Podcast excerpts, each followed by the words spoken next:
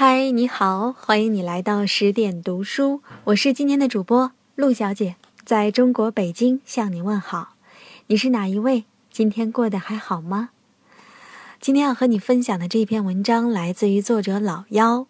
你想要的，别人凭什么给你？前一段时间看到知乎上的一条回答，关于要不要给上铺的孕妇换个座位，有个姑娘的回答让我记忆犹新。他说：“一个孕妇出门的时候自己不小心，不能多刷几次票吗？不能让家人去车站坚持买下铺的票吗？怎么能这么草率的把自己和孩子的安全托付给陌生人的善意？你有什么资格去损害一个陌生人的利益，要求别人把他的座位平白无故的让给你？就因为你是孕妇，你的需要比较正当吗？”突然想到，很多人找人帮忙的时候。同样是如此，大都抱着一副“因为我需要，所以你应该给我的”态度。我是弱者，我现在需要你，为什么还不满足我？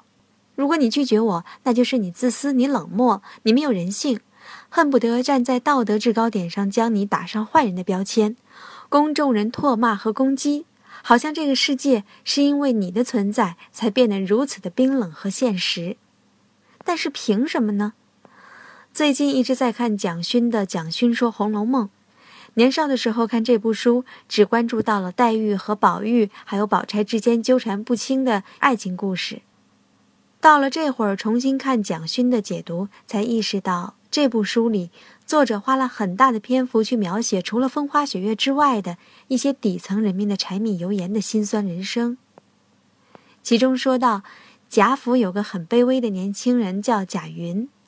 他年幼丧父，被舅舅霸占了家产，跟着年迈的母亲一起生活，经常找不到工作，家里连饭都吃不上。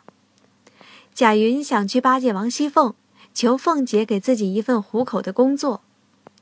王熙凤见到他的时候，连脚步都没有停，眼皮都没有抬一下，只是闲闲的跟他应付了几句。贾云需要说一句话，可以让王熙凤停下来，于是贾云说。妈妈说：“婶婶身子生的单弱，事情又多，多亏婶子好大的精神，能够料理的周周全全。要是差一点的，早累的不知怎么样了呢。”蒋勋说：“贾云太了解王熙凤了，他是一个好强的人，这是他的软肋。他忽然觉得这话有点意思，大庭广众的让他很有面子。也只有把话说到别人心坎里，王熙凤才会停下脚步。”听贾云把话说完，这才有了机会。然后贾云才编了一堆话，把自己给王熙凤准备的礼物送了出去。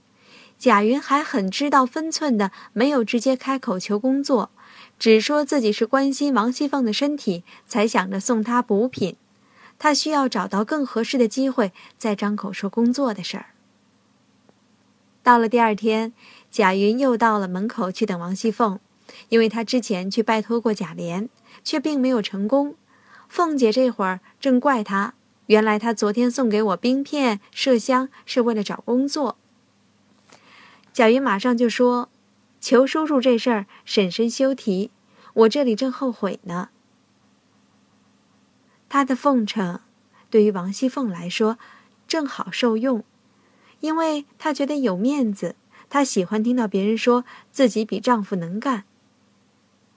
在《红楼梦》里，贾云并不是主角，只是几个回合里有出现过。他身份低微，家境贫寒，也是这样的恶劣环境，才让他早早的就看穿了人情的复杂，学会了如何从困境中挣扎出来的生存法则。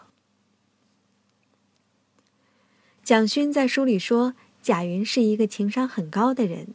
对于一个没有背景和资历的人，这种高情商。让他得到了工作机会，并且能够很好的跟周围人处理好关系，甚至在贾家颓败之后，贾云也生存了下去。也只有高情商的人才能够关注到对方的需求是什么，知道怎么说话，怎么提出自己需要，而不会被断然拒绝，让对方心甘情愿的满足自己的要求。而那些情商不高的人呢，永远只在意自己想要什么。然后直接去跟人要，要不着就是对方不厚道。世界太灰暗，社会太现实。我认识一个哥们儿，自己要买房结婚，借遍了一个朋友圈。有些人架不住他再三请求，明明知道自己不宽裕，还是借了，背后跟我吐槽。我一直以为我这么穷的朋友，而且跟他真的不熟，肯定不会被他盯上。没想到这哥们儿还是在 QQ 上跟我开了口。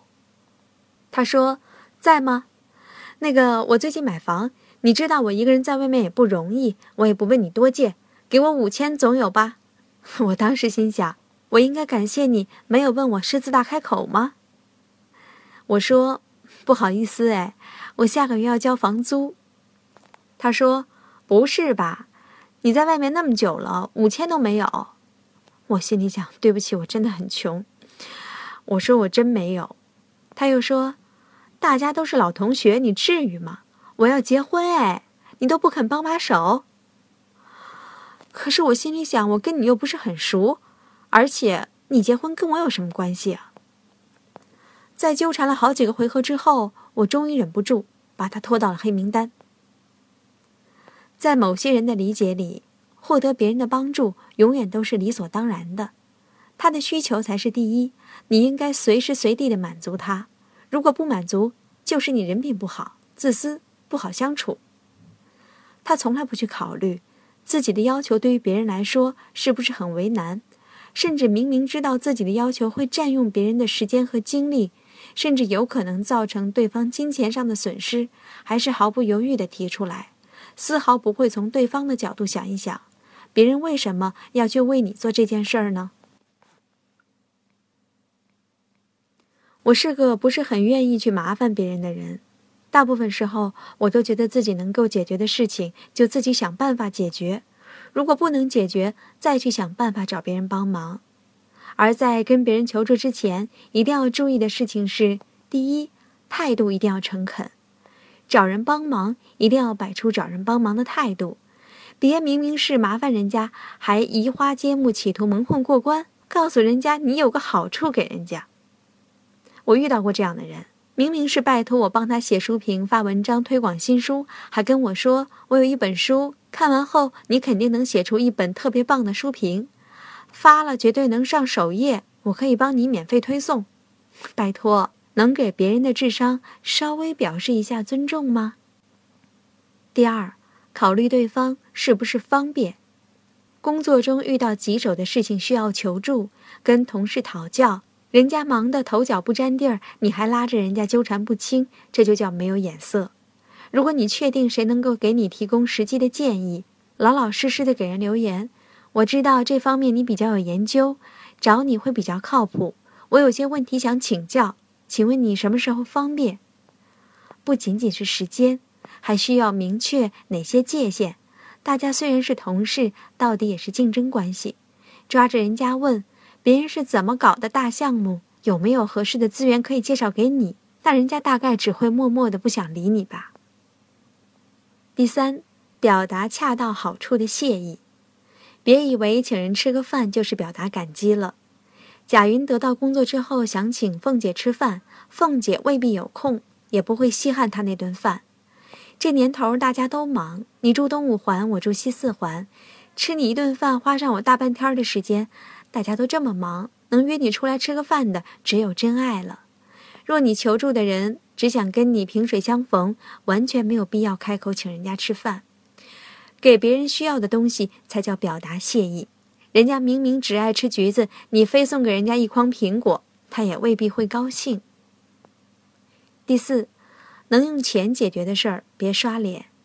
脸可以刷，但最好只能用一次，而且还得用在最关键的地方。真是关系特别好，那也就罢了。可是大部分人开口刷脸的对象，跟自己都只是几面之缘。